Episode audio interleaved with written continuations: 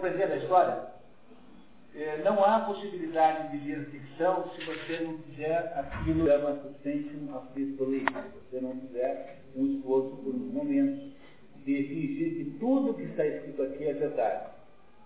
Você ficar com, discutindo com o livro, ficar botando dúvidas tipo assim, mas como que pode virar um inferno? Bom, mas aí você não lê livro nenhum. Aí você só vai conseguir na vida ler manual de eletrodoméstico. Entendeu?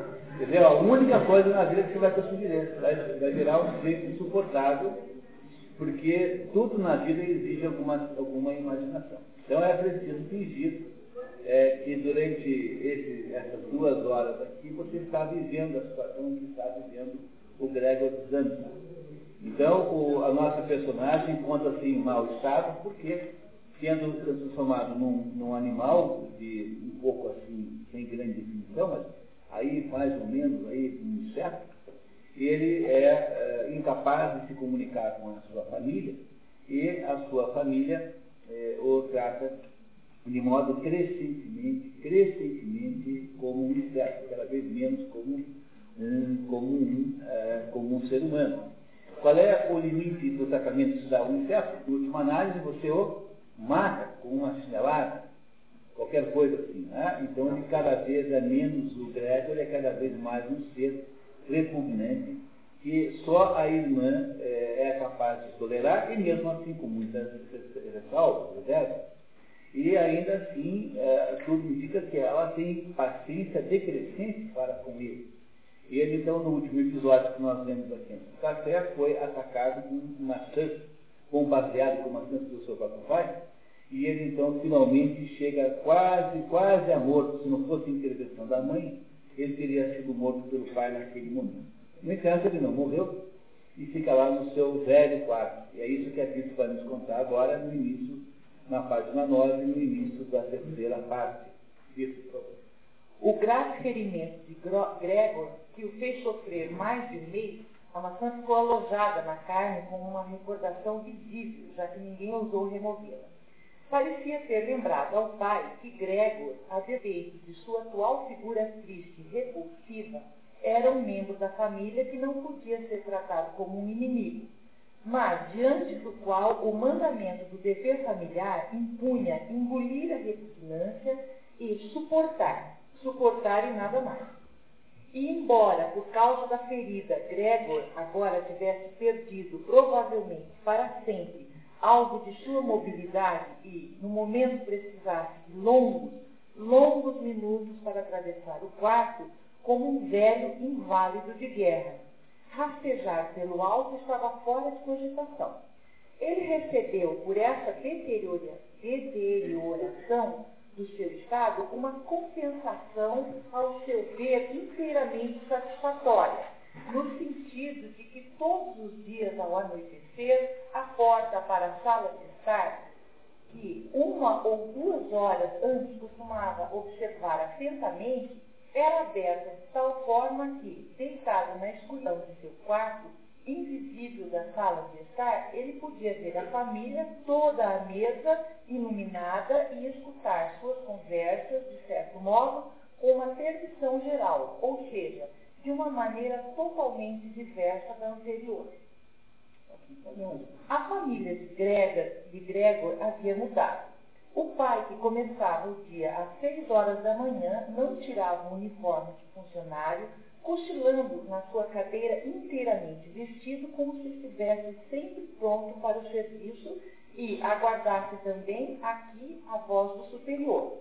Reinava o silêncio na maior parte do tempo e as atenções das mulheres eram para o seu trabalho.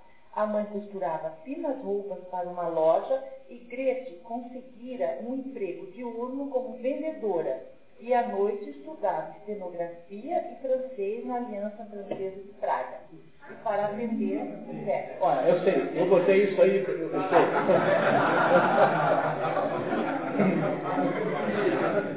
Mas é que propaganda subliminar. Merchandising, entendeu? Tá, então não tem aliança francesa, tem só. Agora, o francês estudar. Tá? Então, isso estava no texto. Então, isso aqui é desonestidade intelectual. Né? falsificação da obra.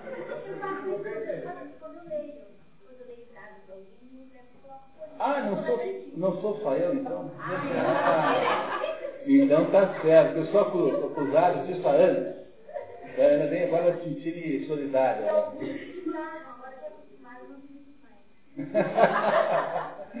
que acontece com o filho depois dos quatro anos, assim, mais ou menos. Até os quatro, vivem tudo separado. Foi, depois assim, você pensa que me engano. É. Bom, mas eu queria dizer que houve aqui, o que importa, a letra francesa, na verdade, eu botei isso, tocaram, né, com propaganda, mas o, o, que importa aqui é que a família sofreu uma modificação. Tá? A família que antes vivia meio que parasitariamente em torno do Gregor, agora o pai é trabalha num banco, um emprego modesto e subalterno, sem dúvida nenhuma. Né?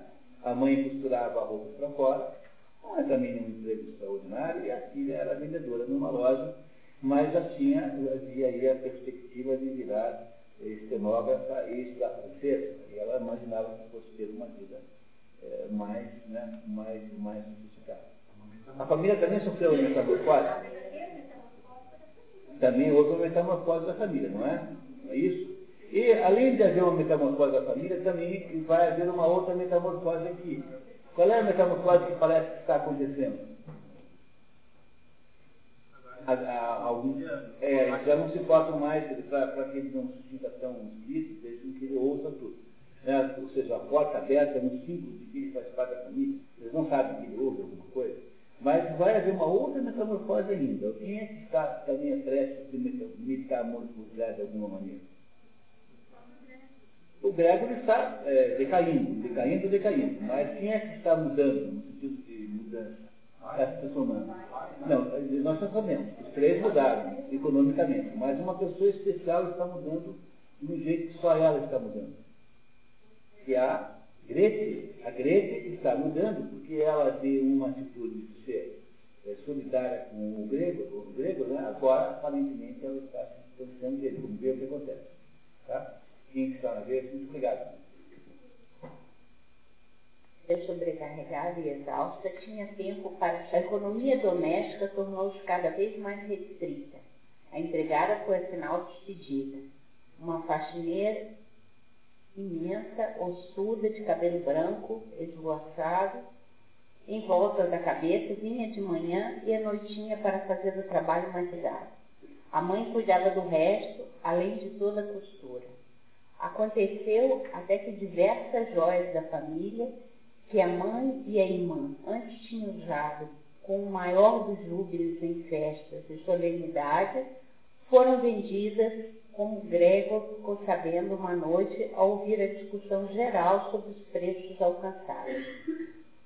Mas a maior parte de todas as queixas era sempre o fato de que não se podia deixar o apartamento grande demais para as atuais necessidades, uma vez que não era possível imaginar como Gregor seria removido.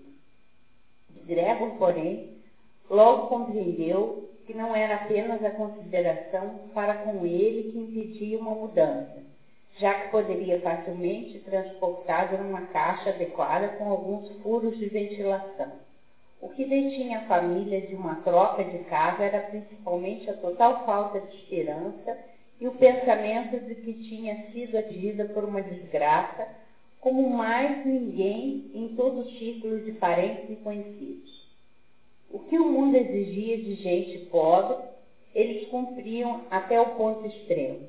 O pai ia buscar o café da manhã para os pequenos funcionários do banco, a mãe se sacrificava pelas roupas de baixo de pessoas estranhas, a irmã corria de lá para cá atrás do balcão ao comando dos fregueses, mas as energias da família não iam, não iam mais longe que isso. E a ferida nas costas de Gregor começou a doer de novo, como se fosse recente, quando depois de terem ido levar o pai para a cama, a mãe e a irmã voltaram puseram de lado o trabalho, aproximaram suas cadeiras e ficaram sentadas já de rosto colado. Instante em que a mãe, apontando para o quarto de Gregor, disse, fecha aquela porta, Gretchen. Aí Gregor ficou outra vez no escuro, enquanto do outro lado da porta as mulheres misturavam suas lágrimas ou fitavam a mesa com os olhos secos. Muito obrigado. Gregor passa os dias sem sono, ocupando-se de lembranças de sua família, de seu emprego e até da moça de uma loja de chapéus que ele havia cortejado seriamente, mas devagar demais. Quando os pensamentos desvaneciam, sentia-se simplesmente cheio de ódio pelo maltratamento, embora não pudesse imaginar nada que lhe despertasse apetite, fazia, no entanto, planos sobre como poderia chegar a lhe pegar tudo que era devido, mesmo que não tivesse fome. Sua irmã, antes de sair para o trabalho de manhã e à tarde, empurrava com o pé para dentro do quarto, na maior pressa, uma comida qualquer. Para anoitecer, não importa se essa tinha sido apreciada ou, caso mais frequente, sequer tocada, arrastá-la para fora com uma vassourada. O quarto não era mais limpo arrumado. Aqui e ali havia novelos de pó e lixo. Grete via sujeira exatamente como ele, mas havia decidido deixá-la. Certa vez, certa vez a mãe, na ausência de Grete, submete o quarto a uma grande limpeza com baldes de água e tudo. Ao chegar à noite e descobrir a faxina, Grete rompe num acesso de choro a que os pais assistem perplexos. A novidade é a nova faxineira, contratada por ser mais barata, uma velha viúva que não tinha repulsa por Gregor. E de manhã ah, e à noitinha, nunca perdia a oportunidade de abrir um pouco a porta e espiar rapidamente Gregor. Muito obrigado. No começo, ela também o chamava ao seu encontro. A única pessoa que fala com o Gregor nessa cara, que fala assim, né, o chama de velho de tá? Tudo bem. Certa vez, de manhã cedo, uma chuva violenta da Tcheca ficou tão exasperado que, embora lento e débil, se soltou da se voltou como que preparado para o ataque. Mas a faxineira, ao invés de sentir como um quarto de. É o quarto, tá? Não é um, é o quarto. Como o quarto de que fora alugado a três inquilinos barbudos, que tinham alguma tralha, havia sido depositada no seu quarto. Então o que aconteceu? O, a, o quarto da Grete, que é o quarto que fica entre os Gregor e os pais, foi alugado para três homens barbudos. Há uma insistência muito intensa nessa história do número 3, com três portas, três homens barbudos, três partes. Há várias outras menções ao número 3, como se isso fosse propositado de alguma maneira, não sei se é, pode ter algum significado é, também uma especulação simbólica, sempre uma especulação simbólica. Né? Não podemos ter certeza que é parte do, do, não significa mais o quarto do, do, do Gregor, e além disso, o quarto virou uma espécie de decoro. Convive lá com isso, com a indiferença crescente. Vamos ver para onde é que nós vamos por favor. E, o Castro? O Castro? É, mas o Gregor, o Gregor Samson não sabemos, né? Tá, tá certo? Muito bem. Isso quando Gregor não se incomodava no meio do entulho e as punha, não se locomovia, desculpa. Isso quando Gregor não se locomovia no meio do entulho e as punha em movimento, a sentido forçado, porque não havia nenhum outro espaço para rastejar. Mais tarde, porém, com satisfação crescente, embora depois dessas caminhadas, triste e morto de cansaço, não se movesse novamente durante horas. Como os inquilinos às vezes jantavam em casa, a porta da sala permanecia fechada várias noites. A família mesmo comia na cozinha. Uma noite em que a porta veio aberta, Gregor ouve os ruídos dos inquilinos mastigando e diz a si mesmo, eu tenho apetite, sim, mas não por essas coisas. Como se alimentam esses inquilinos e eu aqui morrendo, nessa noite, Gregor faz um concerto na sala para os hóspedes que ouvem com desinteresse e formalidade. Gregor vai aos poucos se aproximando da sala, incomodado com a indiferença dos ouvintes à música de Gretchen. Esta estava decidida a chegar até a irmã, puxá-la pela saia e com isso indicar que ela devia ir ao quarto com o violino, pois ninguém havia apreciado sua música como ele desejava fazer. Gregor queria contar a sua irmã que tivera a firme intenção de mandá-la ao conservatório e que se nesse meio tempo não houvesse acontecido desgraça, teria contado isso a todos no Natal passado. Será mesmo que o Natal já tinha passado?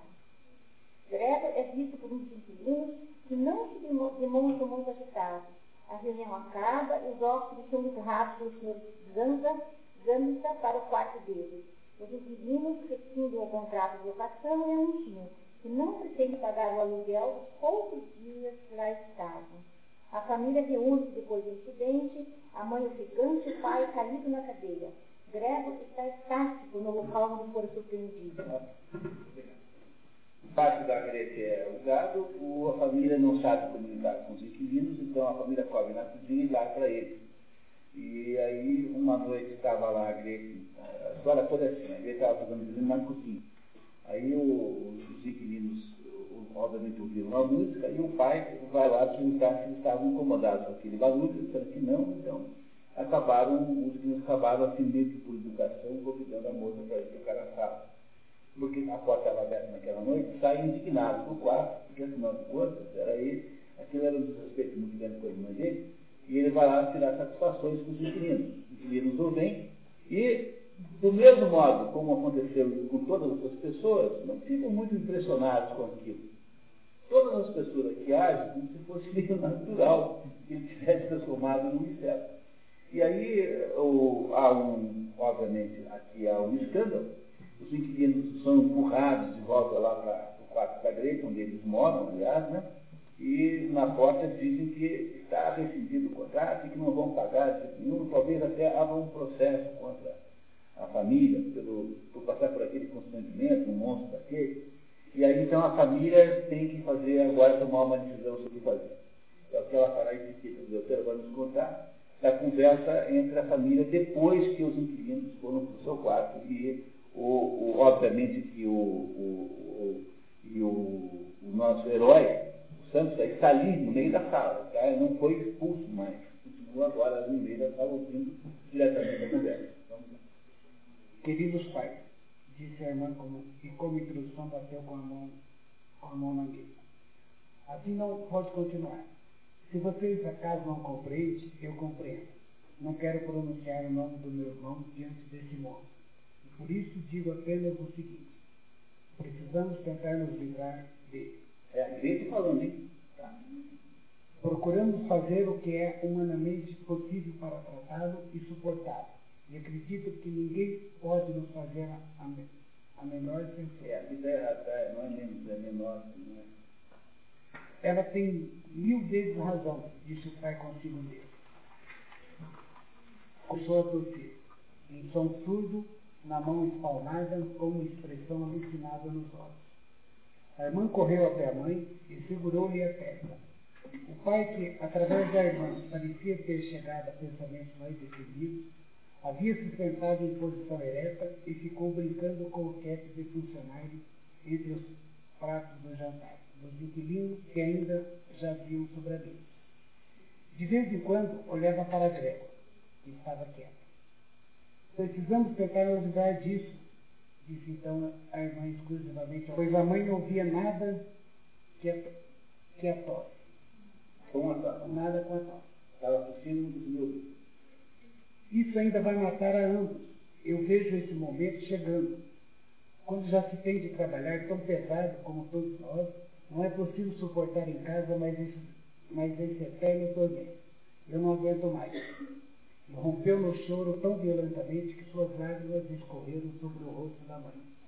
Que as filhas, disse o pai, compassivo e com evidente compreensão. Mas o que devemos fazer? Obrigado. Anatólia. A discussão do que fazer com Gregor continua. É preciso que isso vá para fora, exclamou a irmã, e, o único, e é o único meio, pai. Você simplesmente precisa se livrar do pensamento de que é Gregor. Nossa verdadeira infelicidade é termos acreditado nisso até agora. Gregor se move e Grete corre assustada para trás do pai, como se preferisse sacrificar a mãe a ficar perto de Gregor. Só estava querendo girar o corpo para voltar ao seu quarto. Quando finalmente consegue, após lento esforço, ouve a porta fechando-se atrás de si, de si e a chave girando na fechadura. Sua irmã grita para os pais. Finalmente. E agora? Pensou Gregor consigo mesmo e olhou ao redor da escuridão. Logo descobriu que não podia absolutamente mais se mexer. Não se admirou com esse fato. Pareceu-lhe antes pouco natural que até agora tivesse conseguido se movimentar com aquelas perninhas finas. No restante, sentia-se relativamente confortável. Na realidade, tinha dores no corpo todo, mas para ele era como se fossem ficar cada vez mais fracos e finalmente desaparecer por completo. A maçã apodrecida nas suas costas e a região inflamada em volta, inteiramente coberta por uma poeira mole, quase não o incomodava. Estava-lhe da família com emoção e amor. Recordava-se da família com emoção e amor. Sua opinião de que precisava desaparecer era, se possível, ainda mais decidida que a da irmã. Permaneceu nesse estado de meditação vazia e pacífica, até que o relógio da torre bateu a terceira hora da manhã. Ele ainda vivenciou o início do clarear geral do dia, do dia lá do lado de fora da janela. Depois, sem intervenção da sua vontade, a cabeça afundou completamente e das suas ventas fluiu fraco o último fio. E o nosso então, acaba de muda. Três horas da manhã, né? um pouco das três horas da manhã. Desses países muito, é, de latitudes muito radicais, no verão as noites são muito curtas, bem curtas, e os invernos, as noites no inverno muito longas. No sobre o Equador, teoricamente, a duração é a mesma, né? mas quanto mais para o norte, mais para o sul. Então aqui no Portugal, por exemplo, a noite no inverno é muito mais longa do que em Brasília, por exemplo. E 10 horas já está escuro. Né? Lá demora mais tempo. Muito obrigado. É, Rubens, por favor, faxineiro. A faxineira chega de manhã e vê deitado. A faxineira chega de manhã, o vê deitado e tenta fazer cócegas nele com uma vassoura. Sem obter reações, a faxineira grita para a família. Venham ver só alguma coisa. Ele empacotou. Está lá empacotado de uma vez. O cadáver de Gregor estava magro, plano e seco. Acorrem ao quarto de Gregor, o pai, com a coberta sobre os ombros e a mãe sob camisola. Na porta da sala de estar, onde Gregor dormia desde a chegada dos inquilinos, estava Grete completamente vestida, como se não tivesse dormido nada. Enquanto pai, mãe e filha saem para confabular no quarto de dormir do casal, a faxineira exibe o corpo para os inquilinos que estavam aborrecidos porque ninguém lhes havia feito café, apesar de terem rompido o contrato na noite anterior. A família dá com eles e o senhor Sansa os expulsa sumariamente da casa. Novamente aqui uma coisa muito estranha, que os, esses três inquilinos estivessem mais preocupados com o café do que em uma pergunta sobre aquela situação, que não é uma coisa que acontece no dia. Não é? Você chega em casa, encontra o seu marido, seu irmão, seu primo, que se transformou num orangotângo todo dia? Não. É uma coisa acontece no máximo uma vez com o outro na vida. é, e mesmo assim, simbolicamente, né? Então, a, o fato de que os inquilinos não estão dando muita importância àquilo, né, em relação ao café, não parece a vocês surpreendente? Né? Muito surpreendente. Né? Tanto é que estavam dispostos até a continuar inquilinos, provavelmente. Né? Tinha acabado aquela conclusão da anterior, acho que eles queriam dizer que não iam mais embora. No fundo, essa era a ideia. Né? Muito bem, muito obrigado. Por favor decidiram dedicar o dia ao repouso e ao passeio. Não só mereciam, como também necessitavam absolutamente dessa interrupção no trabalho. E assim, sentaram-se à mesa para escrever três cartas de desculpa. O Sr. Sansa, a direção do banco, a senhora Sansa, seu empregador, e Grete, ao proprietário da loja. Enquanto escreviam, entrou a faxineira para dizer que ia embora pois o seu trabalho de manhã havia terminado. A, eh, terminado, a princípio, os três simplesmente menearam a cabeça, sem erguer os olhos. Só quando a faxineira não fez menção de se afastar, é que eles olharam irritados para ela. Então? perguntou o Sr. Sanson. A faxineira estava junto à porta, sorridente, como se tivesse de anunciar à família uma grande boa notícia mas só faria-se interrogada a fundo. A pequena e reta pena de pavão em cima do seu chapéu com o qual o Sr. Sansa se irritara durante o seu tempo de serviço, balançava leve em todas as direções. Obrigado. Olha, né? narra então o fato de que a família agora, tendo constatado do, do, do Gregor, agora a família começa uma vida nova. Tá? Vamos dizer assim, tá? Vamos. O que é que a senhora está querendo? perguntou a senhora Samsa, pela qual a faxineira ainda tinha o máximo respeito. Assim, respondeu a faxineira, que por causa do riso amigável não pôde continuar falando. A senhora não precisa se preocupar com o jeito de jogar fora a coisa aí do lado. Já está tudo em ordem. A senhora Samsa e inclinaram-se sobre suas cartas, como se quisessem continuar escrevendo. Desculpa, a faxineira jogou o, o, o Gregor na hora de lixo, sim. Tá? O que ela fez, tá? Não houve enterro, entendeu? Não houve, tá? não houve nem, nem, nem aquilo que se faz com aquele cachorrinho que morre. Quando o cachorrinho morre, não faz um enterrozinho, assim, embora. Então, nem isso. Espécie de, de cães cujo portal é copiado pelo pastor público. É. Mas, mas não precisa nem chegar tanto. Uma pessoa normal, quando morre o cachorrinho, você não faz um enterra no jardim, faz alguma coisa assim. Né? Se tiver criança em casa, você faz uma coisa mais sofisticada. Mas aqui não, tá? Jogaram o Gregor na lata de lixo. Certo? Então tá, vamos lá. A senhora Zamza e Greta inclinaram-se sobre suas cartas, como se quisessem continuar escrevendo. O senhor Zamza, perfeitamente, com a mão esticada. Já que não tinha permissão para contar, a faxineira se lembrou de que estava com muita pressa e, obviamente ofendida, exclamou: Até logo para todos. Virou-se selvagamente e deixou o apartamento em meio a uma formidável bater de portas. Que era uma mania que ela tinha, também estava metido no resumo, mas ela fazia isso tempo Hoje à noite ela será despedida, disse o Sr. Zanza, mas não, não obteve resposta nem da mulher, nem da filha, pois a faxineira parecia ter perturbado as abraçadas. O Sr. Zanza virou-se para elas de sua cadeira e ficou observando-as silêncio por um momento. Depois bradou: Agora venham aqui, Parem de pensar no que passou e tenham um pouco de consideração por mim. Logo, correram para ele, acariciaram-no e terminaram as cartas. Ah, tá. Obrigado. Constância. Depois os três deixaram juntos o apartamento, coisa que não faziam havia meses, e foram de bonde elétrico para o ar livre no subúrbio da cidade. O bonde em que ficaram sentados sozinhos estava totalmente iluminado pelo sol cálido.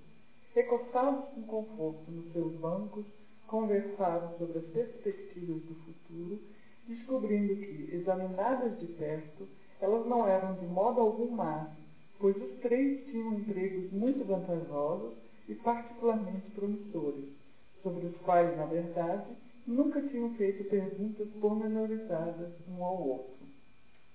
É claro que a grande melhora imediata da situação viria, facilmente, da mudança de casa. Eles agora queriam um apartamento menor e mais barato, mas mais bem situado e, sobretudo, mais prático do que o atual, que tinha sido escolhido ainda por Gregor. Enquanto conversavam assim, ocorreu ao senhor e à senhora Samsa, quase que simultaneamente, à vista da filha cada vez mais animada, que ela, apesar da canseira dos últimos tempos, que empalidecera suas faces, havia florescido em uma jovem bonita e opulenta.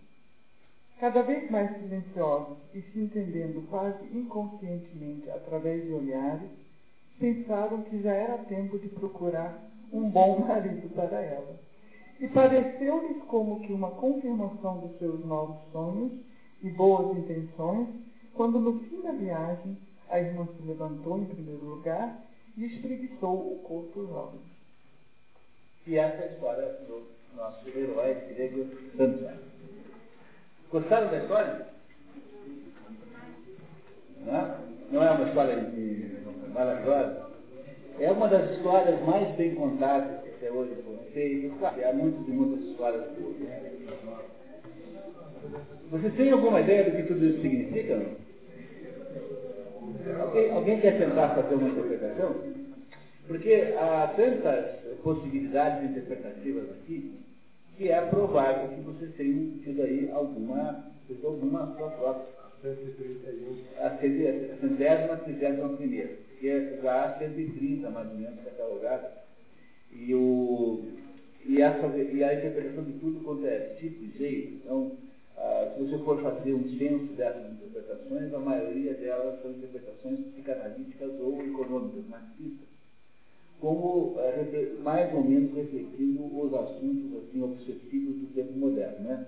Então, a, a ideia do, psicanalítica dessa história é que trata-se de uma luta pelo, pelo poder, né? é uma, é luta de ética contra o pai.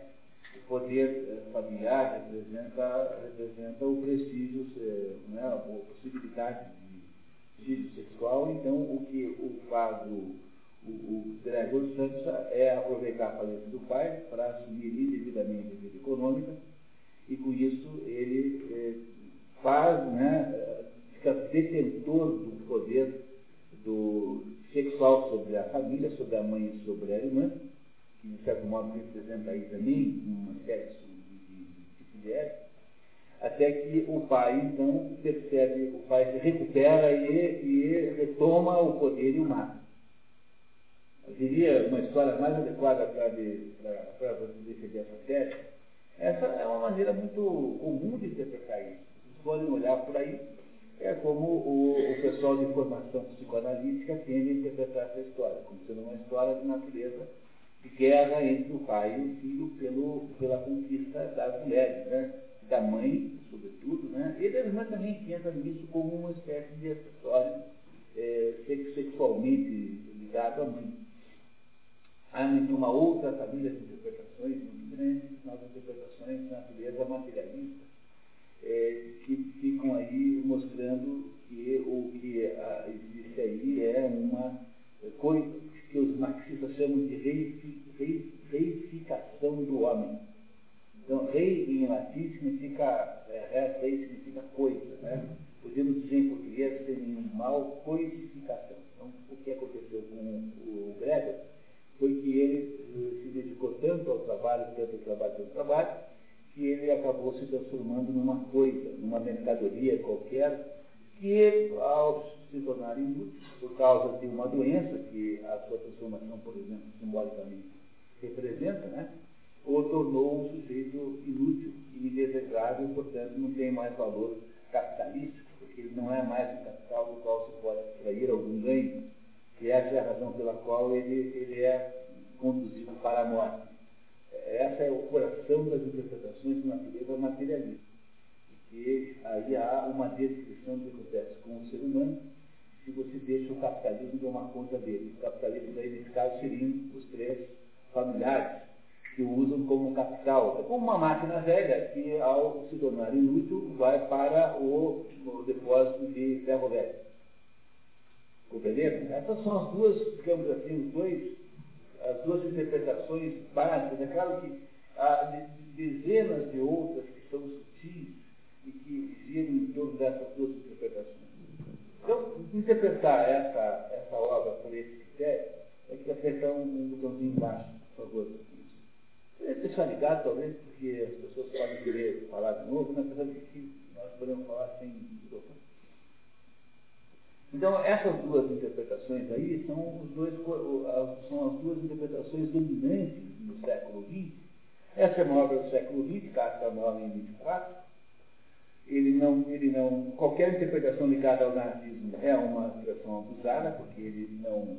A ideia de que ele foi, foi uma espécie de repúdio ao nazismo é completamente sem cabimento, ele não viu nenhum, embora suas irmãs tenham sido vítimas, ele não foi autor de ele não foi espectador de nada nenhum, ele viu só a Primeira Guerra Mundial, morre muito cedo, em 24 não havia ainda nenhuma perspectiva da situação política que iria existir na década de 30, que foi quando finalmente o nazismo se estabelece.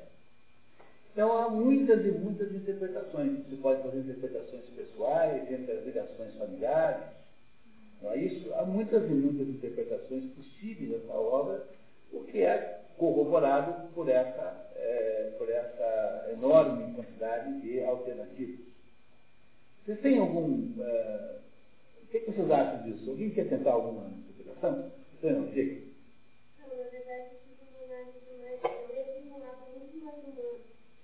Está sugerindo que é uma tentativa crueldade da família com relação a ele. Melhor a história, só para a gente poder ter os grandes pontos para continuar. O que nós sabemos? A primeira linha do, da história, como foi? A primeira linha do processo, a primeira linha, nós somos comunicados que alguma coisa aconteceu com o Ioso do caso. Na primeira linha da metamorfose, exatamente igual, nós somos é, comunicados que alguma coisa aconteceu com Georg, com, Georg, não, Gregor é, Zanza. Né? Então, o Gregor Zanza transformou-se num ser é, monstruoso, logo no início. Não é isso? Aí, na medida em que vai caminhando a novela, nós somos, então, contados pelo autor que o Georg Zanza é um castigo viajante e que trabalha numa firma é, que pertence a um devedor, um credor do pai dele. E que ele, então, faz isso há cinco anos. Até agora, a impressão que nós temos é que o Georg Zanza não que trabalhava sério, a impressão que dá é que ele era um profissional dedicado. Tá, né? A impressão que dá é que ele era um profissional dedicado. Ah, há alguma reclamação contra a vida profissional do, do, do, do Gregor Samson? Apenas nos últimos tempos, muito recentemente, em que se julga que o desempenho dele como vendedor esteja baixo e que ele teria tido alguma é, supostamente teria eh, dado lá um desfalque na, na, na firma. Nós não sabemos se isso é verdade, porque nós não sabemos, né, porque mesmo o próprio gerente não comunica isso como fato, mas como suposição. Só na hora que aconteceu aquilo.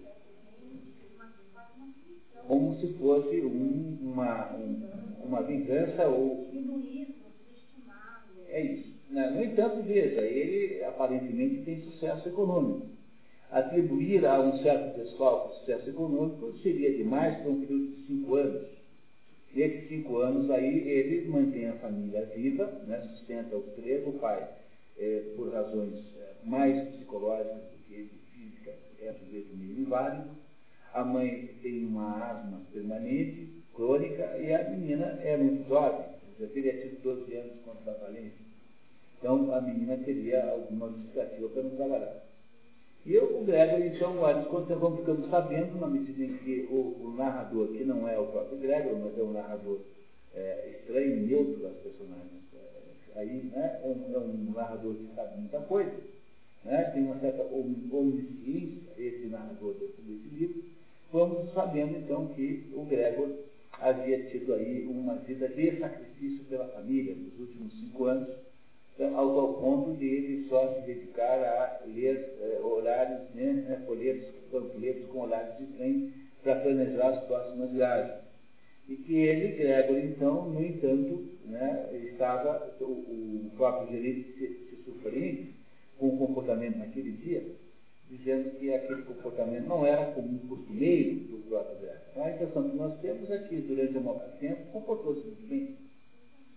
No entanto, naquele dia, justamente, em que ele perde o horário, porque seria transformado num ser é, inferior, sei lá o que for, há uma, um enorme problema, né? há uma grande conturbação na família e no trabalho, é, motivado por quê, basicamente? Qual é a principal razão pela qual não se, se, se está assustado, se está preocupado? O que, é que preocupa a família e o gerente? O fato de que ele. Quem é que se preocupa com a saúde do Greg? A mãe. A mãe manda a filha buscar o médico. É, só. O pai não. O pai manda buscar um serralheiro. Quer dizer, a mãe, é, o pai acha que ele está escondido lá. O pai, por exemplo, que ouve o gerente acusado de roubo, ele mantém-se então numa atitude assim de indiferença perante aquilo. Isso não é uma coisa muito normal, né? Por exemplo, se você tem um filho que você leva para a escola e naquela hora que o Maximiliano está lá, você, você imagina que dormiu demais. Né? Se você viria uma coisa natural, que você achasse que isso é uma doença, pensado o gerente logo de cara, quando ele apareceu, olha, você está doendo, vai trabalhar hoje, então você tenha paciência. Seria uma coisa mais ou menos assim mesmo, porque ele não era um sujeito de vida. Ou ele era um sujeito que trabalhava muito. Pois é, há uma. Há uma pois é, há uma uma, uma, uma reação exorbitante. Há uma, há uma reação exorbitante àquela falta. Que é uma falta muito comum. Uma pessoa que é princípio confiável deve ser por alguma boa razão. Né? Se alguém que não vem nunca, você fica achando que é por vagabundagem, mas se é alguém que leva tão a sério que de repente não vem, quer dizer, é uma coisa estranha ligada à, à reação que as pessoas têm pelo, pelo destino do Gregor. Como o Gregor, então, revela-se como tendo sido transformado num monstro, isso se revela logo em seguida, porque os três, o pai, a mãe e o gerente logo vem aquilo, depois mais tarde a Grace verá, não é isso?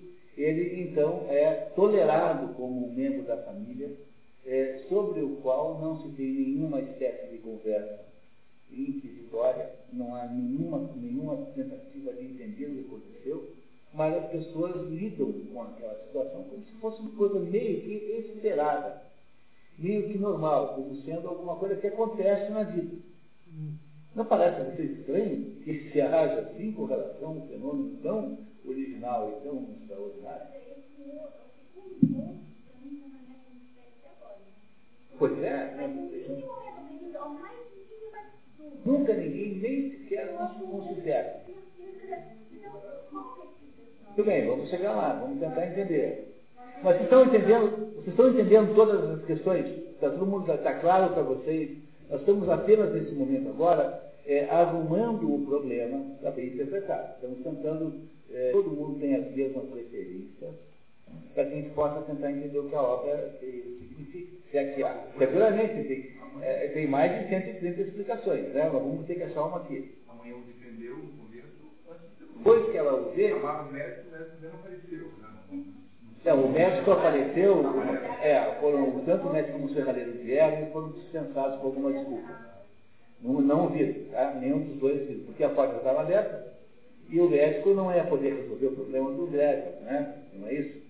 Então, então os dois foram embora e não, não, não, acabaram não, não, não, Agora, a mãe, a mãe tem esse comportamento. A mãe no começo defende quando não sabe da transformação. Depois que ela sabe, qual é a atitude predominante da mãe? Predominante, comum. Está acontecendo, né? Mas ela também não se preocupa muito em saber. Ela, onde é que ela tem, como é que ela demonstra a primeira preocupação com o filho? Quando ela quer impedir de limpar o carro da mobília, achando que aquilo iria é, simbolicamente é, representar uma resistência. Né? Ou seja, quando ele voltar a ser o que ele era antes, ele vai encontrar o mesmo quadro. Mas ela é facilmente convencida pela irmã, pela filha, né? que é besteira, porque afinal de contas tem que deixar o galinho para ele poder passear bastante. Né? Isso ela então se deixa convencer é, do contrário, né? que, não é para é fazer aquilo. Então ela é, cede, cede facilmente. E depois, um pouco mais tarde, quando finalmente no episódio é, do, do, do, dos inquilinos, né? ela se esconde atrás do marido. Ela o, o recusa completamente e nós não temos nem mais uma palavra de amor da mãe pelo filho. O último ato de amor que ela faz é tentar impedir que o marido o matasse a eh, golpes, né? A, a, tiros de maçã, né? A tiros de maçã, não é isso? Então, diga que tinha uma comentário. É, mas vocês compreendem? Quer dizer, o que ela está dizendo é o seguinte, que não, que não combina a explicação é, psicanalítica com os fatos.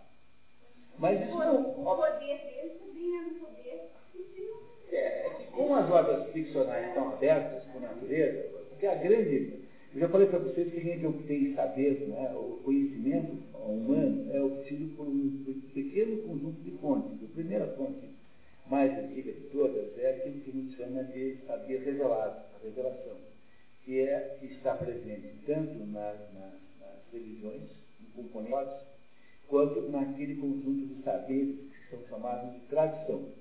Tá? Então, que é aquilo com que o, o Steiner lida, aquilo com que o René Guimão lida, são saberes muito antigos, revelados de alguma maneira, que não são saberes construídos pela mão do homem, não são resultados da ação da, ação da filosofia, são saberes que nos foram legados em algum momento da história e vêm sendo reproduzidos ao longo do tempo por meio de determinadas pessoas que se encarregam disso. Isso é fonte de conhecimento. Uma segunda fonte de conhecimento é a filosofia, que é o conhecimento especulativo que o ser humano é capaz de ter sobre o mundo que o cerca. Terceira fonte de conhecimento é a ciência. É claro que ciência sempre pode ser considerada como um subcapítulo da filosofia, porque ela é rigorosamente um subcapítulo da filosofia. Mas convenhamos que podemos, podemos aqui, por razões assim, práticas, atribuir ciência. E a quarta fonte de saber é a literatura. É a palavra escrita, ficcional, imaginativa, como é o livro A Metamorfose de Franz Kafka. Então, aqui dentro existem, uh, existe, conta-se uma história, e essa história nos permite perceber coisas sobre a vida humana é, que estão incluídas aqui dentro, nós, nós estamos, foram contadas indiretamente, não, são, não foram contadas de uh, psicologia. Então, eu vou explicar livro tal coisa. Então, aqui dentro é dado indiretamente, isso é, é apropriável se você fizer um esforço interpretativo é sabedoria, é conhecimento como todos os outros. Nós jamais devemos desprezá-lo. E talvez seja de todos o mais natural, porque nos outros todos, se você quiser saber bem a verdade, existe um componente ficcional e imaginativo da mesma maneira. Não é possível ao ser humano conhecer qualquer coisa que não seja a partir de algum esforço imaginativo no início. A mais, eh, digamos, a mais árida teoria científica sobre algum sub, alguma subpartícula da subpartícula parte de algum esforço imaginativo sempre. Então a ficção tem essa naturalidade, ela tem uma cidadania no nosso processo de conhecimento. E o problema, quando você, quando você lê um livro de ficção, é que você precisa brincar e fazer de conta que é verdade. Porque, porque senão o que vai acontecer é que nós não vamos perceber todos aqueles componentes que estão presentes aí que nos ajudam a compreender coisas que nós não, das quais nós não tínhamos nem mesmo suspeitado. Porque o problema central do mundo contemporâneo, como a ciência transformou-se numa espécie de autoridade genérica, então o cientista virou autoridade, mas ele é autoridade na medida, e os cientistas todos tendem a o, o, interpretar o mundo a partir de um determinado conjunto de referenciais teóricos. Então, se você dá toda a autoridade para a ciência, o que acontece? é que o cientista fica tentando colocar o mundo na teoria dele, quando, na verdade, o, não, educação não é isso. O processo de conhecimento humano não é você enfiar o mundo na sua cabeça, mas é você enfiar a sua cabeça no mundo, que é exatamente o contrário. Então, o que nós achamos que, que seja educação, por exemplo, que é tentar colocar o mundo na cabeça das crianças, é o contrário de educação. Porque educação é quando você se deixa surpreender porque, tendo iniciado a cabeça no mundo, você compreendeu alguma coisa sobre esse mundo que você não teria eh, descoberto. Esta é a grande, a grande beleza da literatura, que ela permite que você navegue pela experiência alheia e, estando dentro de você, resguardada essa liberdade, então permite que você perceba nuances de mundos incrivelmente diferentes da sua própria experiência. Pois é o nome disso que se dá, a, isso que se dá o nome de educação. Educação é você tirar, educar, tirar aquela pessoa da jaulinha em que ela se encontra. Se você está preso numa jaulinha, você tira para fora.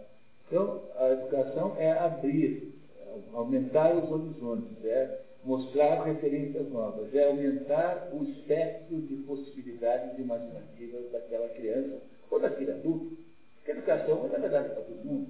Então, vamos ficar essa conversa de fio sobre andragogia, pedagogia, tudo é tudo besteira. Por que perder tempo com essas definições? Isso é coisa, assunto para equipe técnica que estaria em educação. Não é assunto para quem está querendo ensinar alguma coisa ou aprender.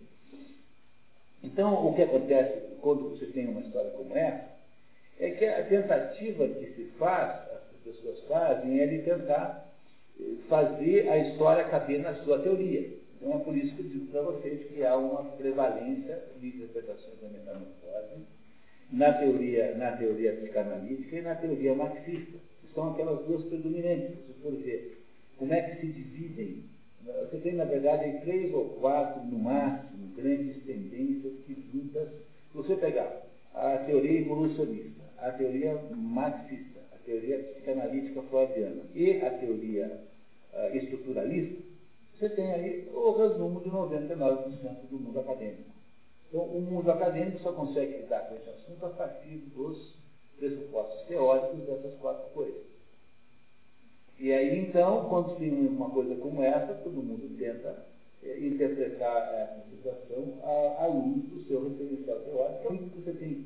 Porque esse negócio chamado vida universitária é uma maneira de domesticação da mente, é, é apenas uma, uma, uma transformação da pessoa num reprodutor de um certo conjuntinho de, uma certa abordagem intelectual e que nunca se dá o trabalho de perguntar se é verdade ou não. Compreenderam? O, a metodologia é mais importante que a verdade. A, a universidade moderna é assim, você passa a sua vida inteira discutindo problemas kantianos, problemas hegelianos, problemas nietzscheanos, quando na verdade o que você devia estar fazendo lá é descobrindo a verdade sobre as coisas.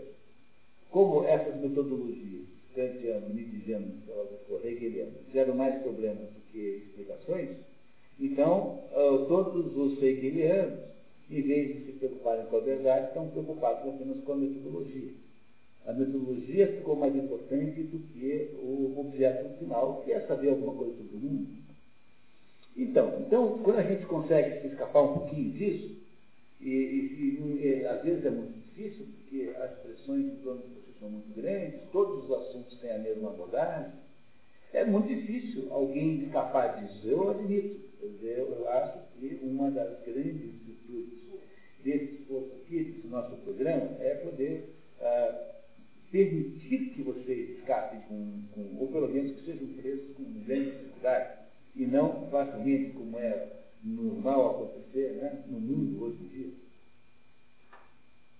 Mas o que se pretende é justamente mostrar é, que pode ser que o autor esteja falando aí de uma coisa que é muito maior do que essas aparentes que estão aí já meio que encaixotadas né, dentro do, do, do, dos mecanismos aí ditos como é, de cidadania acadêmica. Não é isso? Né? Por outro lado, é claro que um livro como esse admite várias interpretações que são simultaneamente eh, válidas. Então, a interpretação aqui não é uma interpretação unívoca. Você não pode imaginar que existe apenas uma coisa que se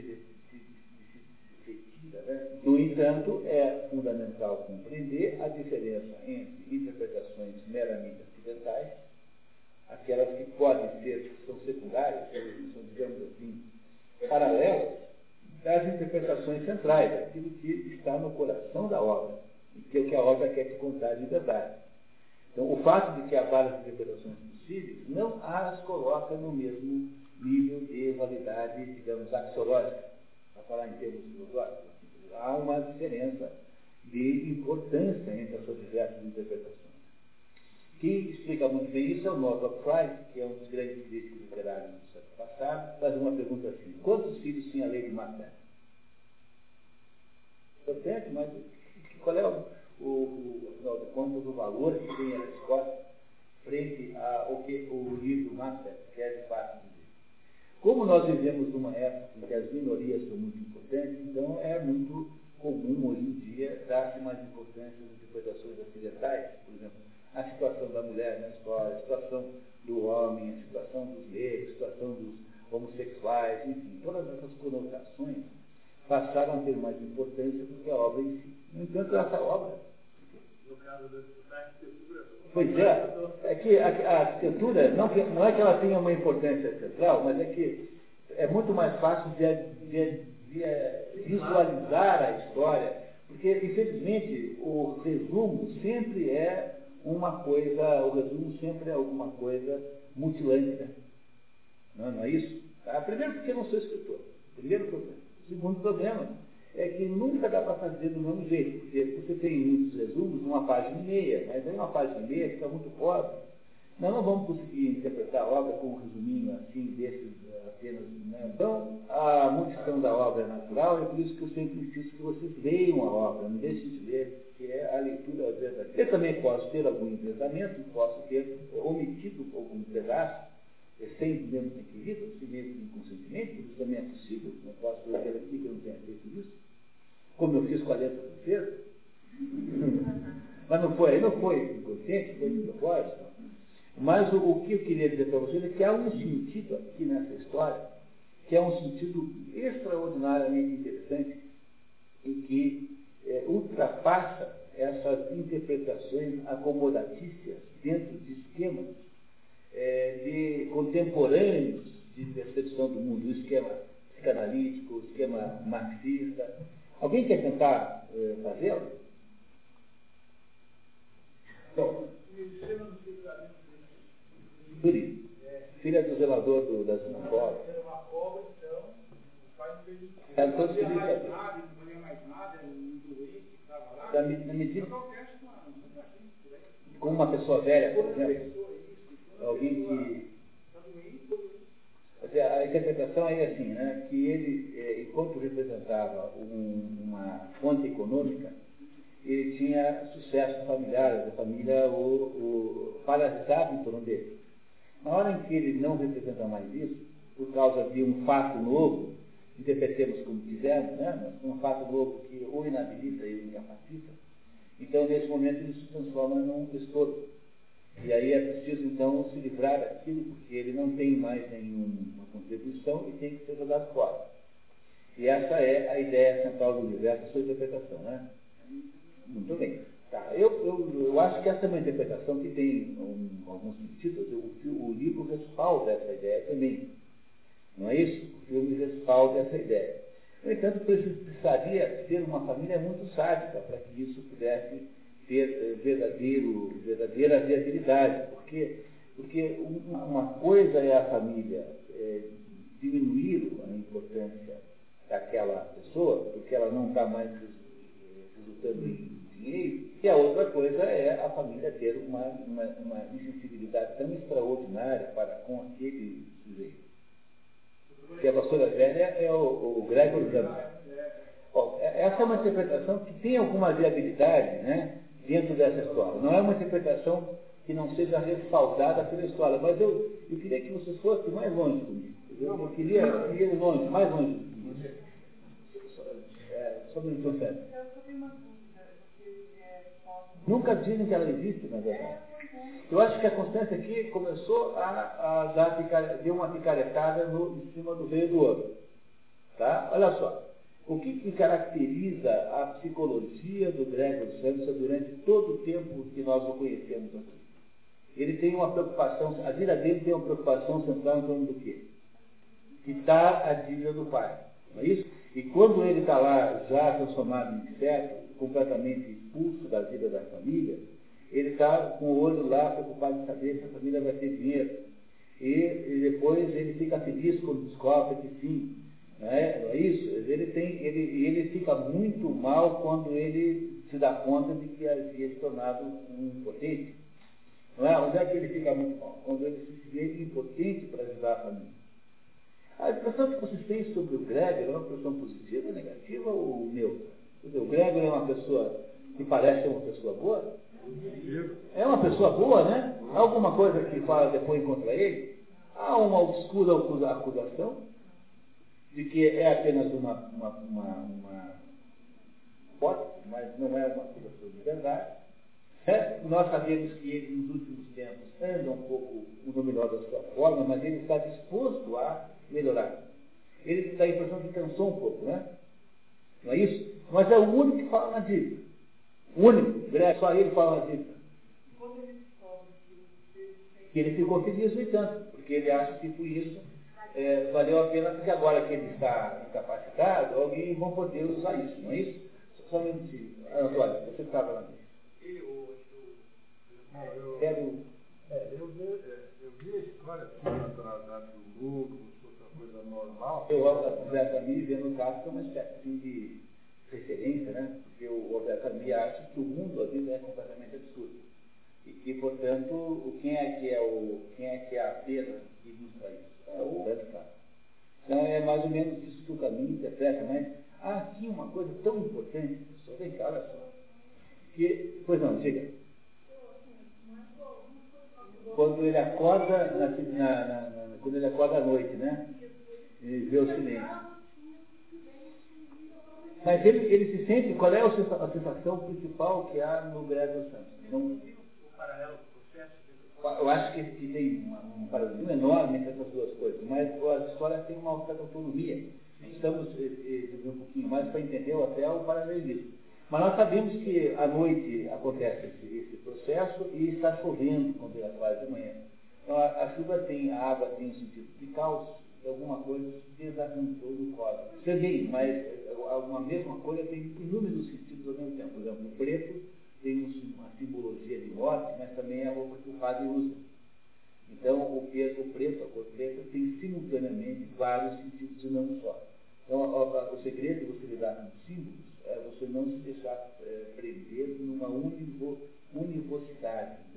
O símbolo, ele é, por natureza, múltiplo, né? múltiplo, múltiplo. Então, a, água tem muitos sentidos.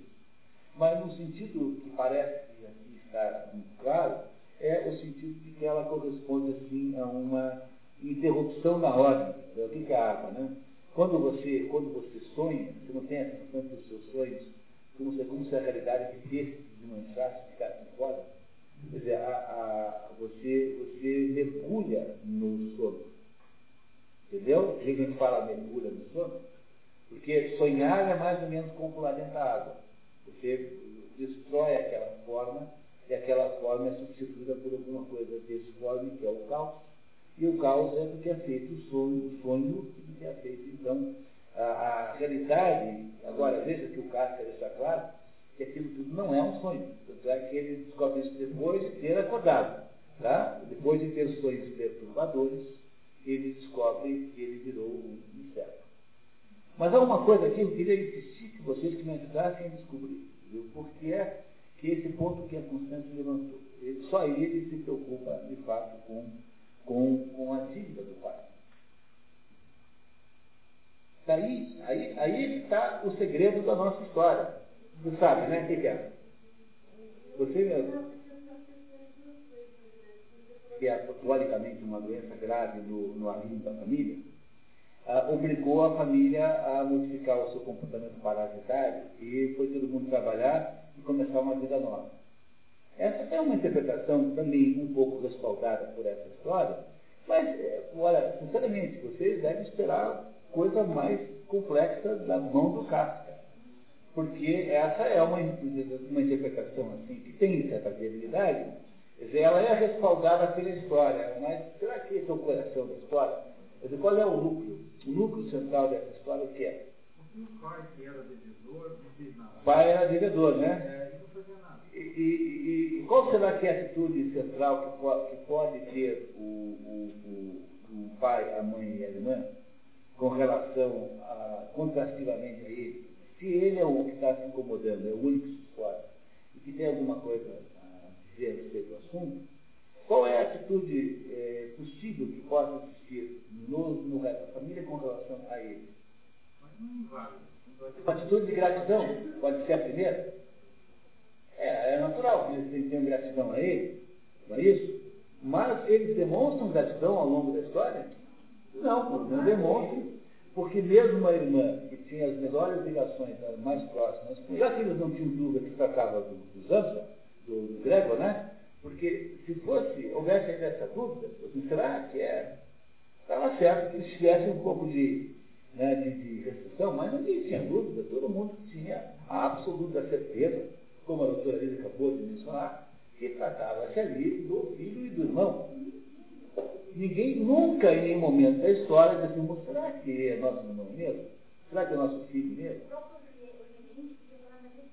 É como se fosse uma coisa natural que ele fosse daquele jeito. É como se nada houvesse de estranho naquilo. Tem a ver com o que é, de, do que é de que dívida nós estamos falando aqui. Esse é o problema central. Qual é a dívida, afinal de contas, que o, o, o era culpado?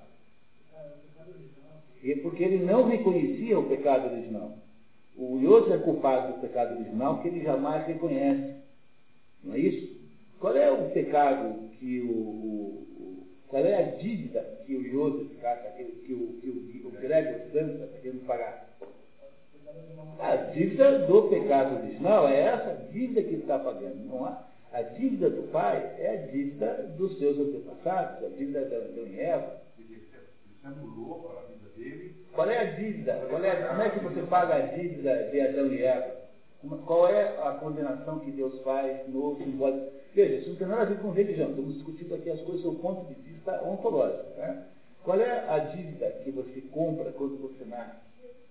A dívida de ganhar o pão com o do rosto, de ter filhos com dor, né? que são apenas maneiras simbólicas de dizer que a condição humana, a partir da nossa existência real concreta, é uma condição de contrariedade, ou seja, há nesse mundo em volta de nós um conjunto de hostilidades com as quais nós não podemos, das quais nós não podemos sair. A hostilidade de doenças, hostilidade eh, climática, hostilidade de- dos elementos da natureza, hostilidade de outros seres humanos que querem ficar com o seu dinheiro, com o seu automóvel, com a sua mulher, com, o seu cargo numa empresa.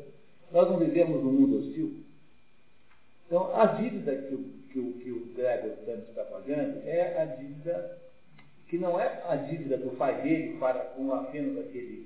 Ela é simbólica, ela é materialmente assim, porque trata-se de uma história ficcional. Mas vocês compreendem que nessa dívida há uma, um conteúdo que é maior e que transcende a ideia do- de uma dívida humana, uma, uma dívida comercial pura e simples. Não. Não. Tem um sujeito que, é, que, que podia ser mulher também, não teria a menor diferença. Se fosse mulher, seria a mesma história. Né? Se fosse Glória e não Gregório, o nome do, fulano, teria sido a mesma interpretação. Que está pagando uma dívida.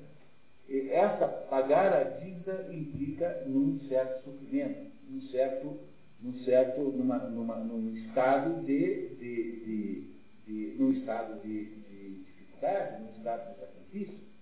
Ele não está fazendo sacrifício? Como é, que, como é que é narrada essa história na Bíblia?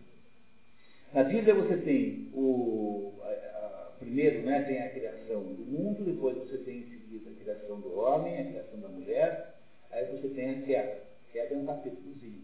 E a queda então conta que o demônio faz a, a instiga para eles invejarem Deus.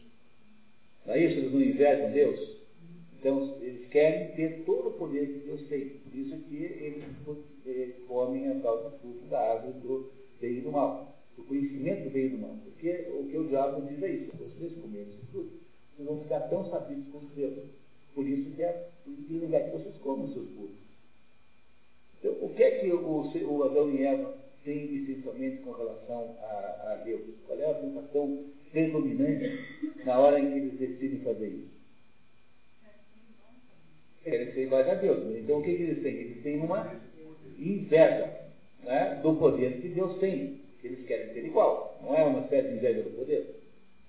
Muito bem, Adão e Eva comem da fruta são expulsos por Deus. Aí tem dois filhos.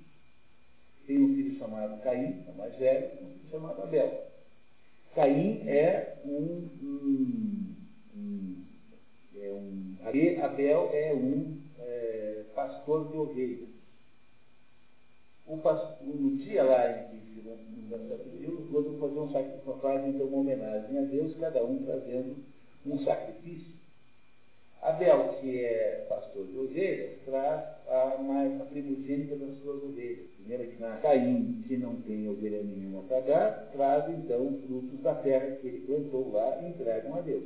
Deus prefere o sacrifício de Abel, deixa isso muito claro, e Caim fica então com inveja da, eh, digamos, daquela, daquele privilégio que, que tem Abel frente aos olhos de Deus. Esse privilégio tendo sido, então, deixado claro, o Caim, mobilizado pela sensação de inveja e de eh, raiva e de ciúmes, atrai Abel para uma armadilha e o mata. Deus chama Caim e pergunta assim, onde é que está o seu o Abel? Ele fala assim, é, eu não sei, se por acaso guarda desse tem que estar na Bíblia. Daí ele fala assim, ele fala assim, olha, o, seu irmão, o seu irmão é, é, clama a mim das profundezas da terra, dizendo que eu sei que você matou. Ele admite então que ia matar e declara-se desgraçado para todo ser, para todo ser, e declara-se punido por outros seres humanos. Então Deus, no entanto, impede que ele seja é, machucado, coloca na testa dele uma marca e o envia pelo mundo afora com aquela marca para que ele, ao ser descoberto, não seja de modo nenhum é, machucado. Deus, portanto, de alguma maneira, simbolicamente, concorda com a fundação do mundo a partir daquela situação descrita na história de Caim e Abel. Caim sai dali e forma a primeira cidade, chama-se a primeira cidade do mundo fundada por Caim. Algum lugar lá no Oriente Médio, né? Deve ter existido alguma coisa com isso, em algum lugar do mundo. O que é que aconteceu na história de Caim e Abel? O que é que, qual foi a ação que fundou a sociedade humana? Foi a inveja que fundou a sociedade humana, não foi? Quer dizer, a ação não foi tanto inveja, mas é uma, o que, que a, a, a inveja causou? A morte de quem? De Abel. Não é isso? Não causou a morte de Abel?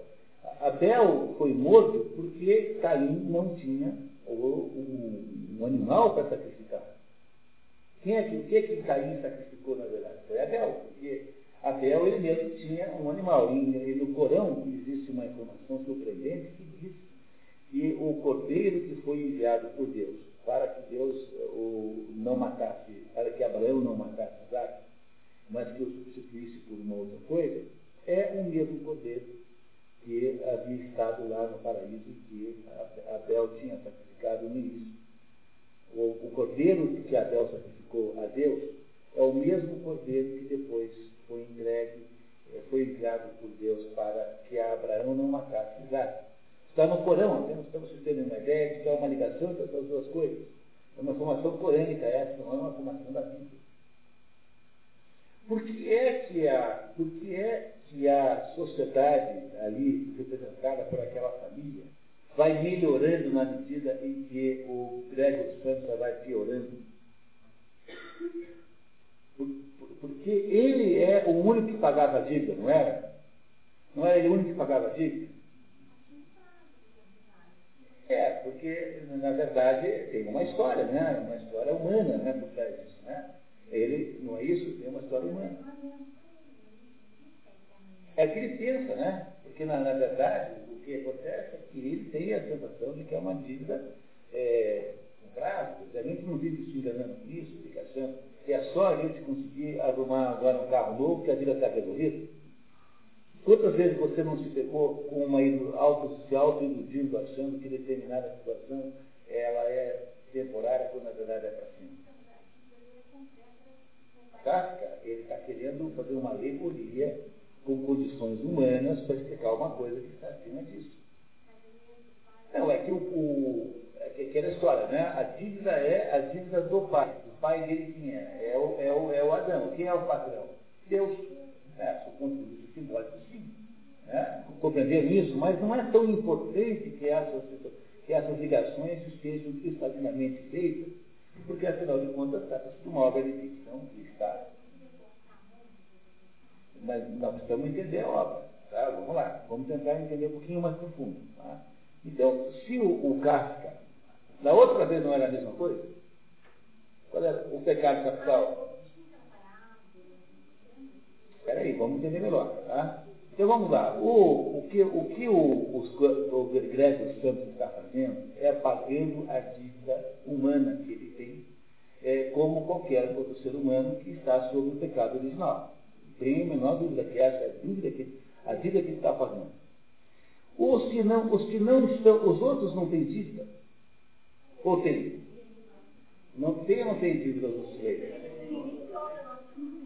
Eles têm dívida também. Por quê? Por que não teriam? Se ambos são uma família, não é isso? Quer dizer, o fato de que os outros não tocam na dívida não nos deve levar a entender que eles não têm uma dívida, mas deve nos ajudar a entender que eles têm a dívida igual, só que não, são, não a reconhecem como tal. Não é isso? Não tem nenhuma responsabilidade sobre isso. Quem é que é alvo de inveja nessa história? O Gregor é alvo de inveja, porque o Gregor é aquele sujeito que, pelo menos, ele tem uma vida real e concreta.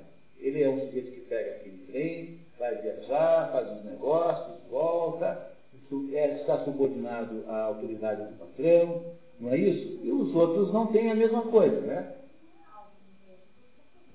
Então, mas justamente, mas isso não gera uma culpa?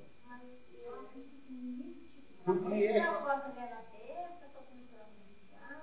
porque é que eles ficam felizes quando o, o, o Gregor morre? Ah, passou a ser um problema por quê? Porque não trazia mais nada? Por isso que ele era um problema? Ou porque talvez o Gregor fosse aquele sujeito que não estava lá para dizer mais que eles eram culpados de terem aquela vida de parasitismo. Passou a ser o que? Um bode expiatório?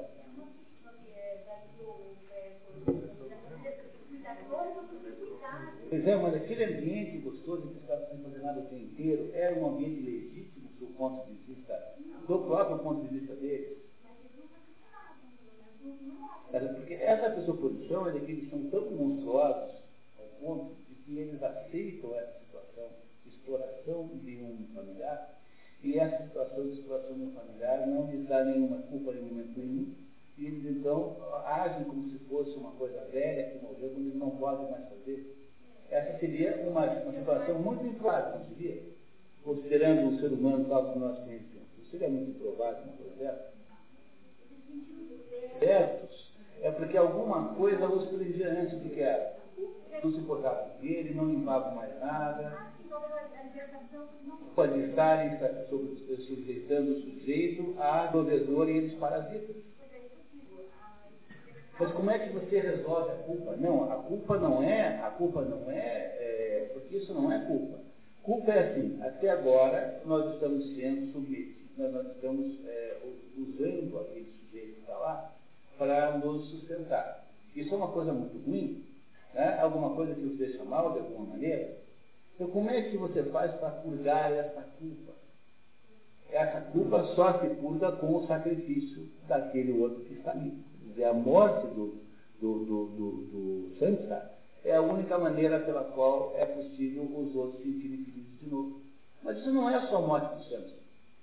Essa é mais ou menos, esse é mais ou menos o procedimento que, é, que acontece o tempo todo em todas as coisas que orientam e estruturam a humanidade.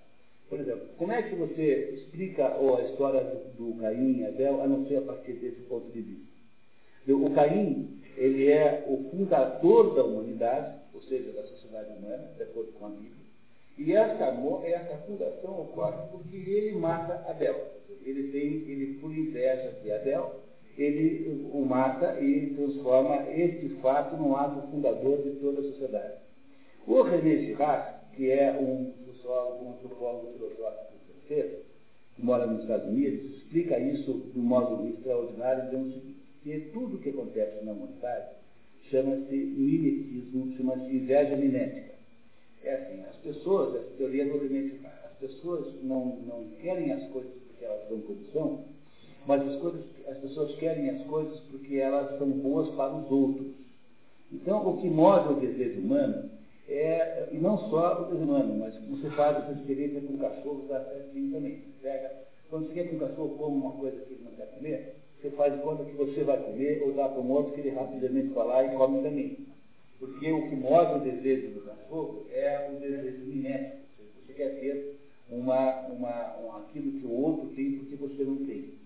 Então há uma espécie de confusão que as pessoas têm dos desejos, e essa, esses desejos que estão assim confusos e desestruturados, só são essa desestruturação que começa agora perigosamente a colocar em risco a estabilidade social só pode ser resolvida pela escolha de um bode expiatório. Só pode ser resolvida quando você escolhe alguém que é fraco, indefeso de modo geral, sobretudo que não tenha poder de retalhar, e o transforma numa, no culpado. Você gera uma culpabilidade daquela pessoa, daqueles pecados que você tem. Quando você faz isso, você transfere aquela culpa simbolicamente para o expiatório e é o bode que espia no seu lugar. Então, o que é que o, o, o, o Gregor Santa espia? A sua incapacidade de trabalhar, a sua eliminação, porque senão ele está lá preso dentro daquela sala, ele não é mais um ser humano. E é só a partir do momento que você culpou o outro é que é possível haver alguma reestruturação da sociedade. A sociedade, então, catarticamente, digamos assim, recupera o controle da sua, da sua vida e, e vive daquela ilusão de que o mal estava no outro. Na medida em que o tempo passa, todo mundo vai percebendo que, uh, que aquele outro era, foi uma vítima uh, injusta, né? uma espécie de injustiça feita contra ele. E aí, então, há uma tendência a idolatrar aquele que foi é, ali injustiçado naquele momento. O Gregor Samsa, lá na frente, um belo dia, vai ser lembrado como um herói da família. Ele agora não é mais o herói, porque ele precisa ser transformado no mal, que é aquele mal que os outros tinham, e que eles mesmos não são capazes de aceitar a própria culpa. Então a culpa é transferida para o outro, e é assim que se formata a sociedade humana. Diz o René Girard, nesses livros, aí tem aqui, um livro chamado De choses cachées depuis la fundação de umas coisas escondidas desde a fundação do mundo. Esse é o processo pelo qual se constrói a sociedade humana. Ela se constrói por um processo de sequência de bordas expiatórias. Isso não é nenhuma experiência é, apenas social. Vocês nunca se sentiram numa situação como essa? Vocês nunca se sentiram no lugar do Gregor Samson? Não teve várias vezes na vida de vocês que vocês foram Gregor Samson? Deve ter várias vezes na vida de vocês em que, a dizer, é o sujeito que fez tudo certo e que mesmo assim, apesar de fazer tudo certo, está condenado à morte, como Abel. Abel não era o caso? Abel não foi condenado à morte também, apesar de ter sido feito tudo certo? No entanto, a, o fato de que Abel fez tudo certo não impede que Deus é, dê ainda assim legitimidade para Caim construir a sociedade humana em cima de um crime. Mas com uma diferença. Deus vai sempre lembrar de Abel.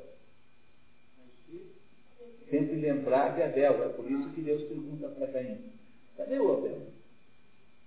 Porque Abel, mesmo sendo transformado em bode expiatório, sempre será querido aos olhos de Deus. O Gregor Samsa é a mesma coisa. Ele é o bode expiatório daquela família, ou seja, daquela sociedade. Ele é o sujeito que fazia tudo certo e que sacrificava por todo mundo, e que, no entanto, precisava ser transformado de alguma maneira em culpado. Porque só a partir da escolha de um inocente como objeto de sacrifício, que é o que você faz com um carneiro quando você escolhe para ser para ser o sacrificado, não é? Por que, que Deus gosta mais da oferenda de Abel do que de Caim? Já se perguntaram isso? Não é uma boa pergunta? Por que, que Deus gosta mais da oferenda de Abel do que de Caim? Por quê? Porque a, a, oferenda, a, a, oferenda, a oferenda do Abel é a oferenda de sangue. A oferenda de sangue é simbolicamente a oferenda da própria vida. Você se mata como por alguém. Enquanto que a oferenda de Caim é a oferenda de coisas. O que é que Caim dá para Deus? Coisas, beterraba, né? É, sei lá o quê, cebola. Sim, mas não tem o mesmo tamanho, não tem a mesma importância. Mas a oferenda do, do, do Abel, que é a oferenda do cordeiro, né? que é a oferenda do sangue, é uma oferenda simbolicamente superior do que a oferenda de Caim. Estão entendendo o que eu estou dizendo? Que o que aconteceu com o Gregor Samsa é que ele se transformou numa espécie de cordeiro que foi sacrificado para que a família pudesse ser.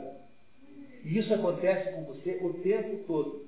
Às vezes, aquele sujeito que faz o melhor trabalho na empresa é mandado embora porque fez o melhor trabalho na empresa. Quando, quando eu, eu uma, uma vez eu descobri como consultor de empresa, tá? uma vez na minha vida, que o melhor jeito de você continuar sendo consultor da mesma empresa é você nunca parecer que é mais do que 10% responsável pelo sucesso daquele troço que você fez. Porque não tem nada mais suicida para o consultor de empresa do que parecer ter sucesso demais. Às vezes na vida, você não passou por isso, passará muitas vezes, você vai ser profundamente injustiçado, como Abel foi injustiçado. O problema é que essa injustiça que vai ocorrer sobre você, de certo modo, é legítima, porque a sociedade não consegue se organizar, a não ser que ela escolha um bode expiatório, ou seja, uma vítima que tem de ser obrigatoriamente inocente, fraca, sem possibilidade de retaliação, ou seja, uma vítima que seja obrigatoriamente incapaz, porque senão cria-se um ciclo de retalhamento que é absolutamente infindado.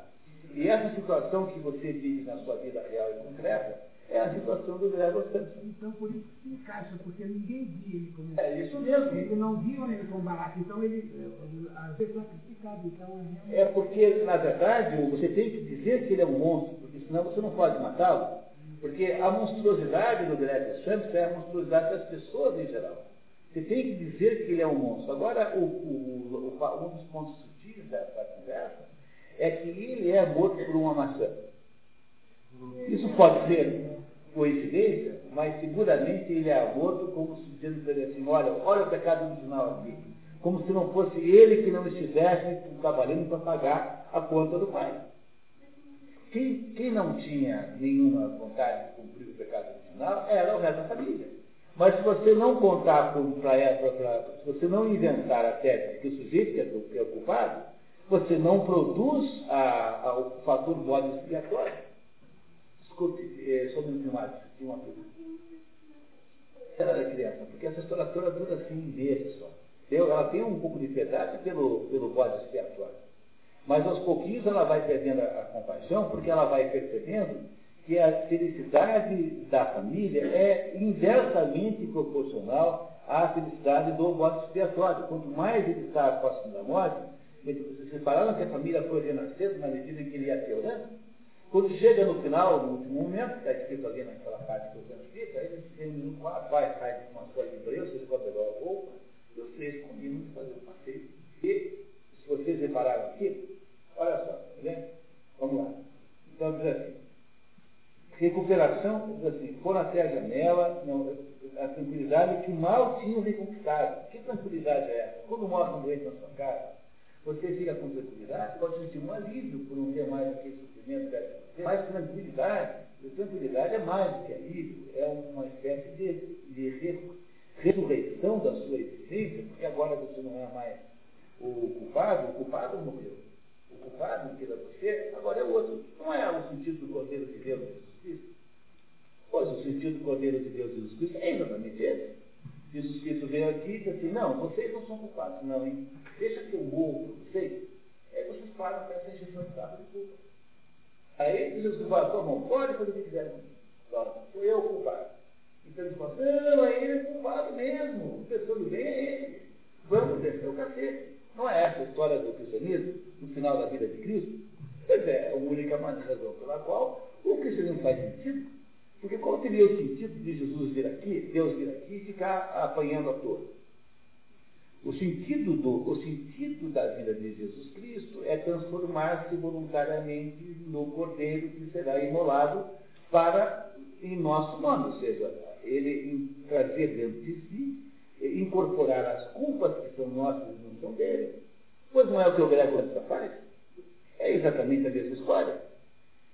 Vocês devem lembrar que Kafka é um judeu, um judeu que só leu o Velho Testamento.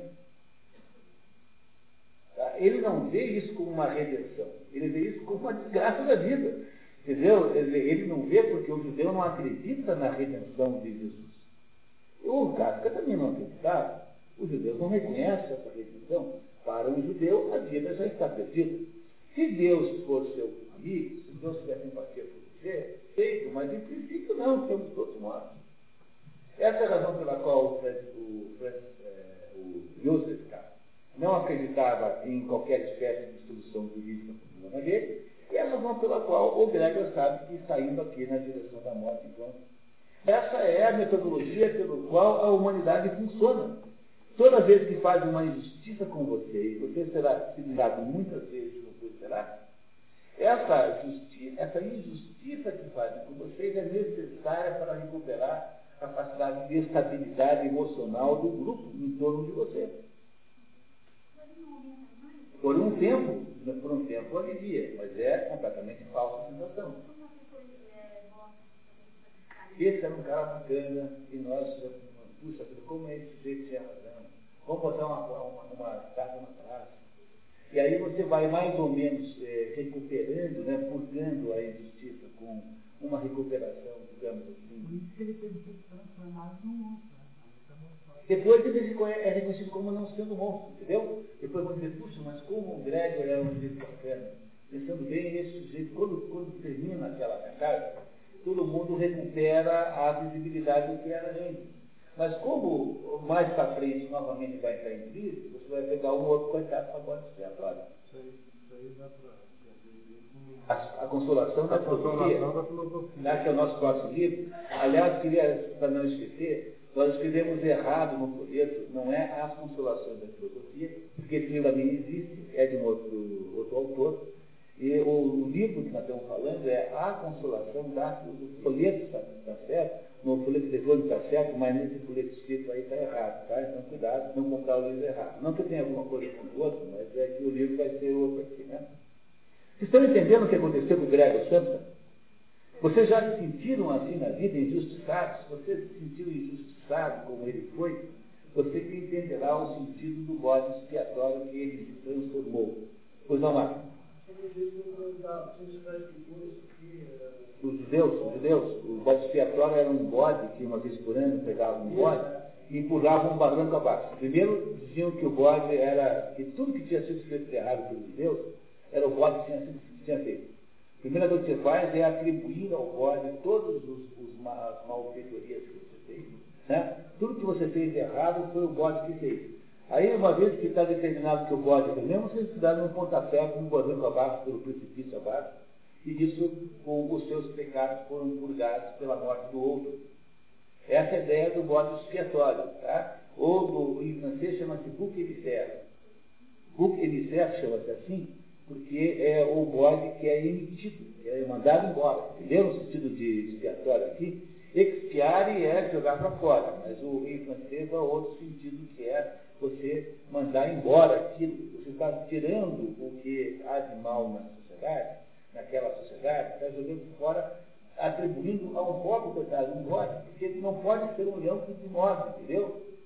Tem de ser uma vítima sempre inocente, sempre fraca, sempre sem poder de retaliação. Se for uma pessoa, tem que ser uma pessoa sem família, sem amigos, não pode pertencer a nenhuma família. Então quem que você pega para vítima? É o pobre coitado que você acha que não vai é, chutar de volta. Você não vai pegar o filho do cara mais rico do mundo para você criar uma situação qualquer aí de comprometimento plano. Você tem que dizer que alguém é, uma, é, é culpado. Quem que vai ser ele? Sempre um sujeito mais próximo do conceito de inocência é, inofensiva, que é o bode. O bode é um animal, qualquer um chuta aquele bode pelo lado para baixo, pronto. E que é o que eles faziam. Pois o, a ideia do Caim e Abel, a, a interpretação da, da história de Caim, pela mão de Caim, protegido por Deus, com a primeira cidade que é nossa, a partir de um processo de matança de um inocente, que é o irmão dele. Ah, cuidado, porque se a sociedade humana precisa, por alguma razão, desse mecanismo, quer dizer que Deus vai esquecer o Abel. O Abel não será esquecido por Deus jamais, na outra vida será recompensado. No entanto, o Gregor Samsa, no caso do Kafka, nós não temos a sensação que isso vai acontecer, porque ele não acredita nisso. Então, é preciso destruir completamente o prestígio daquilo, senão você não tem a posição para matá-lo. Então, o que o Gregor Samsa é, é uma de cordeiro nessa história.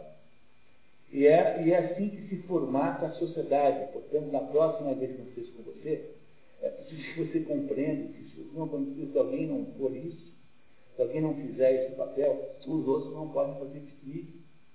Mas, com o tempo, mais para frente, o mundo reconhecerá o seu, a, a.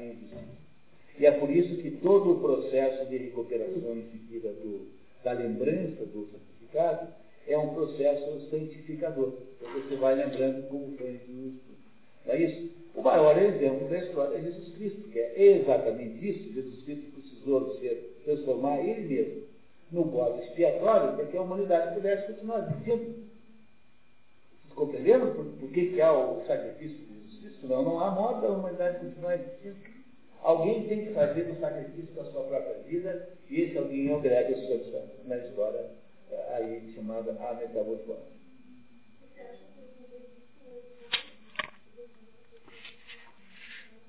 Tanto caso assim, não pega o Wilson Pinheiro.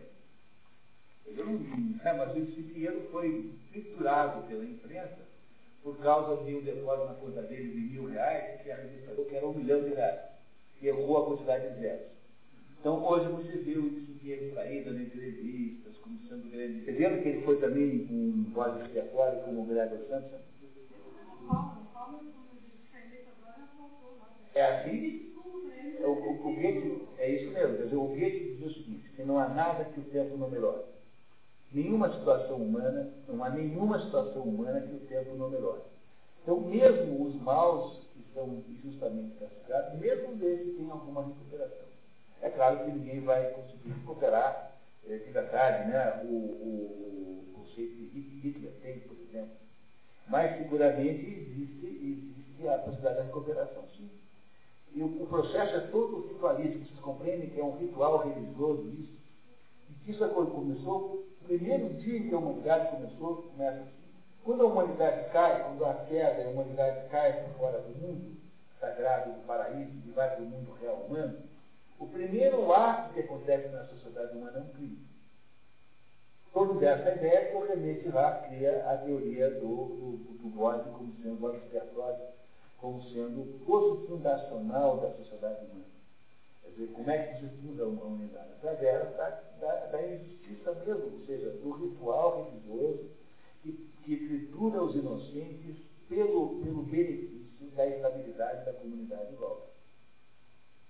E é o caso de Jesus Cristo, perfeito e acabado. É exatamente isso que é o, o, o sentido da vida de Jesus Cristo, a vida e morte de. E é o que acontece com Gregor Samson, sem a menor dúvida. Agora que eles mataram o culpado, né, não é isso? Agora então eles finalmente podem é, ser, uh, ser uh, aí renovados, agora podem ter uma vida novamente.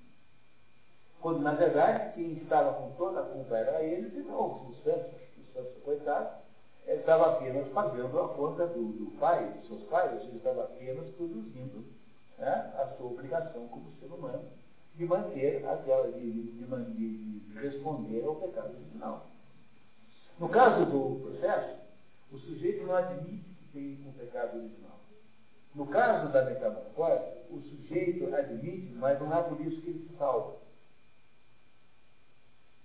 Será que vai acontecer no caso do castelo? Teremos isso daqui a alguns bate-meses, três ou quatro bate-meses para entender isso.